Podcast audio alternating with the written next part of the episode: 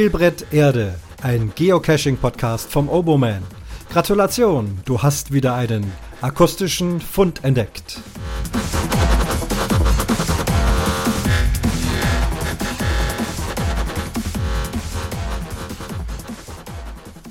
Und das ist Fund Nummer 50. Grüße euch. Äh, denke ich, melde mich kurz mal. Kleines Thema, was gerade aufgekommen ist. Thema Stift. Vorher gibt es aber einen Kommentar. Mittlerweile veröffentliche ich übrigens die Kommentare ganz normal auf dem Blog. DSGVO-konform dürfte das alles sein. Ich denke, der große Wahnsinn dürfte da vorüber sein. Von daher ähm, wird es da veröffentlicht. Und zur letzten Folge Geocaching Sport kriege ich Post von Michael aus der Schweiz, wenn ich das richtig sehe. Also, der Michael schreibt, Geocaching als Sport während der Corona-Zeit da gebe ich dir vollkommen recht. Leider sehen das die bayerischen Reviewer anders und maßen sich an, als Exekutive der bayerischen Behörden quasi im vorauseilenden Gehorsam selber zu bestimmen, was für uns Geocacher gesund ist und was nicht, stellen das Veröffentlichen von neuen Geocaches ein. Dass keine Events veröffentlicht werden, ist ja nachvollziehbar. Aber die Reviewer sind keine Behörde, die Beschlüsse der Regierung umsetzen muss. Absolute Anmaßung. Zum Glück betrifft es mich nicht. Aber auch bei uns in der Schweiz gab es solche Tendenzen mit den Bayern als Vorbild.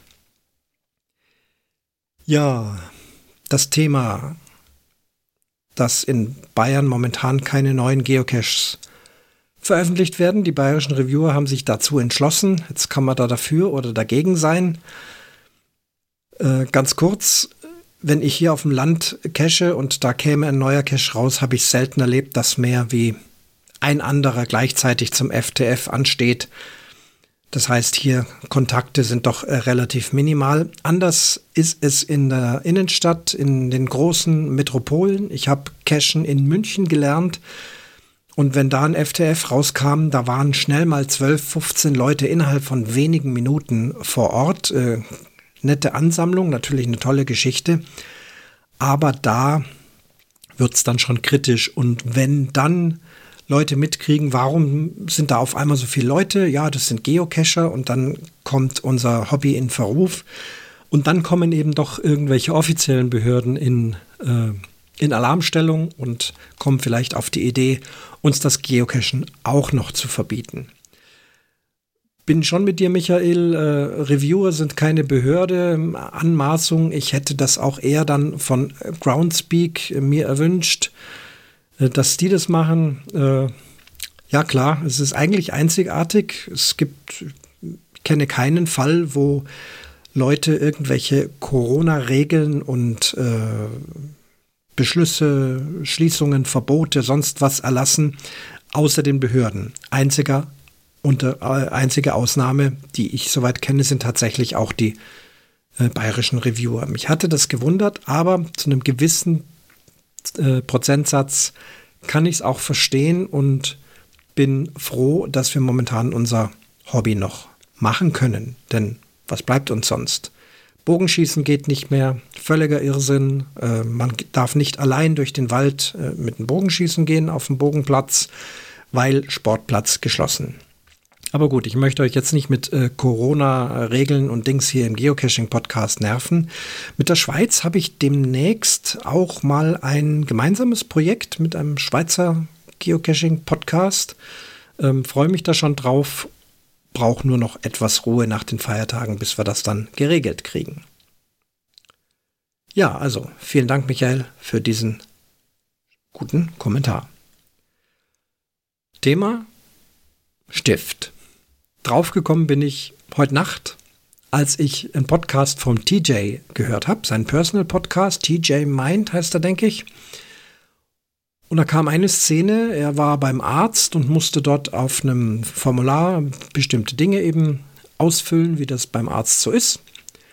Und hat dort eine Stiftebox stehen gehabt. Da hieß es, da kann er sich dann einen desinfizierten Stift rausnehmen und nach Gebrauch bitte dann in die Kiste mit den gebrauchten Stiften werfen. Die würden dann wieder neu desinfiziert werden.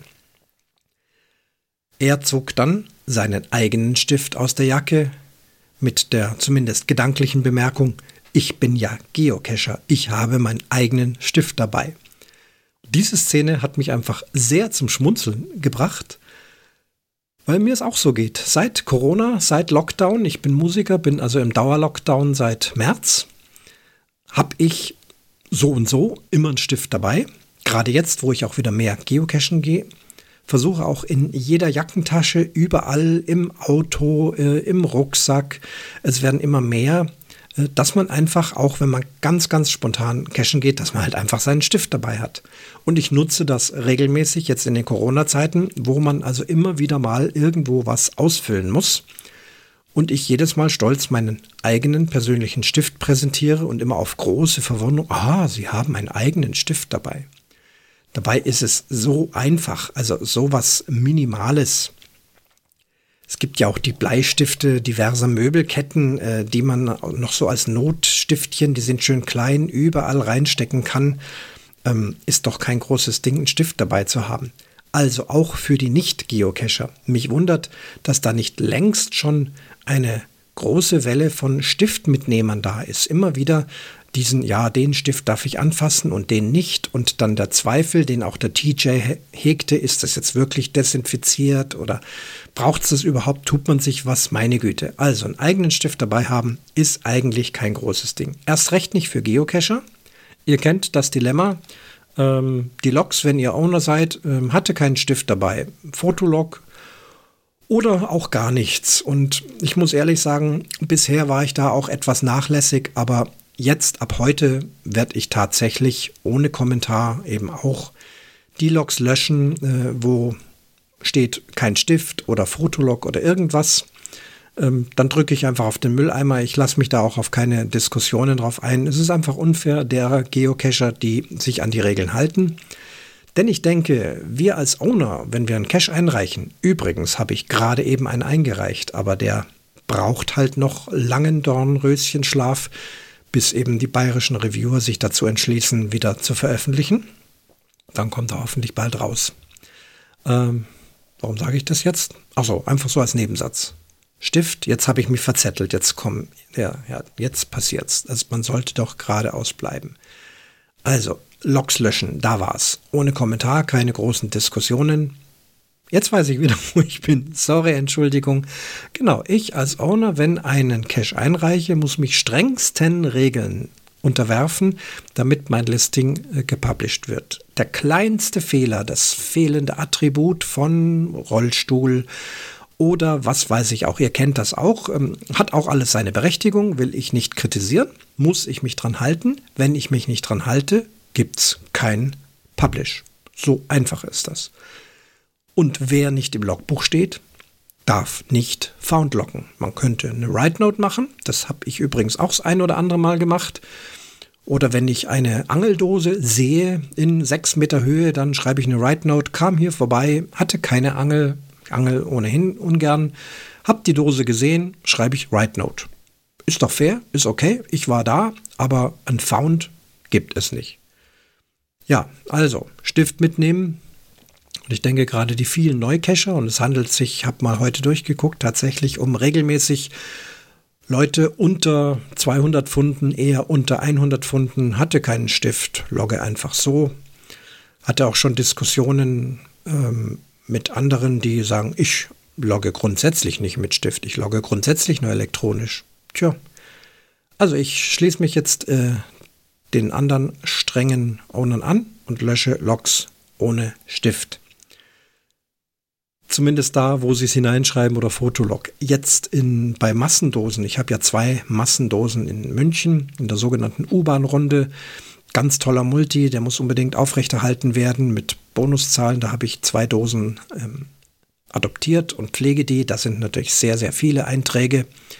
Natürlich auch äh, viel Einträge von Leuten, die einfach nur schnell mal da vorbeikommen. Die wenigsten äh, wollen die komplette Runde machen. Da handelt es sich, glaube ich, zwischen 80 und 100 Dosen, die man da braucht mit Codenummern, um dann ganz am Ende zwischen drei Pre-Finals dann zum großen Mega-Final zu kommen. Ähm, sehr empfehlenswert übrigens meiner Meinung nach.